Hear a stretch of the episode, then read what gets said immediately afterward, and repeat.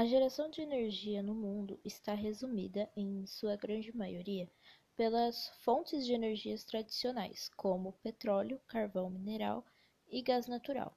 Tais fontes são poluentes e não renováveis, mas no futuro serão substituídas inevitavelmente. A energia, por sua vez, é utilizada para propiciar o deslocamento de veículos, gerar calor ou produzir eletricidade para os mais diversos fins.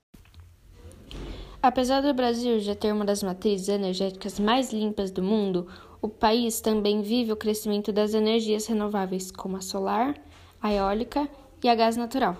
As fontes renováveis de energia têm chamado a atenção pelo rápido e promissor crescimento. De acordo com a Câmara de Comercialização da Energia Elétrica, CCEE, a geração de energia a partir das fontes eólicas cresceu 17% em abril e confirma a tendência de crescimento desse tipo de fonte renovável.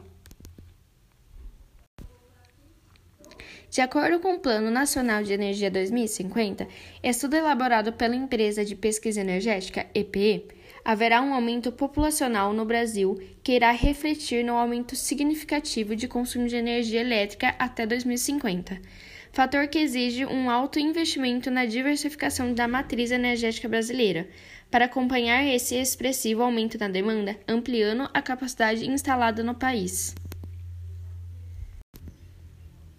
No entanto, ainda são muitos desafios para implementar esse tipo de geração no Brasil devido ao pouco incentivo de desenvolvimento de novos modelos de negócio para geração de energia limpa, como no caso a biomassa.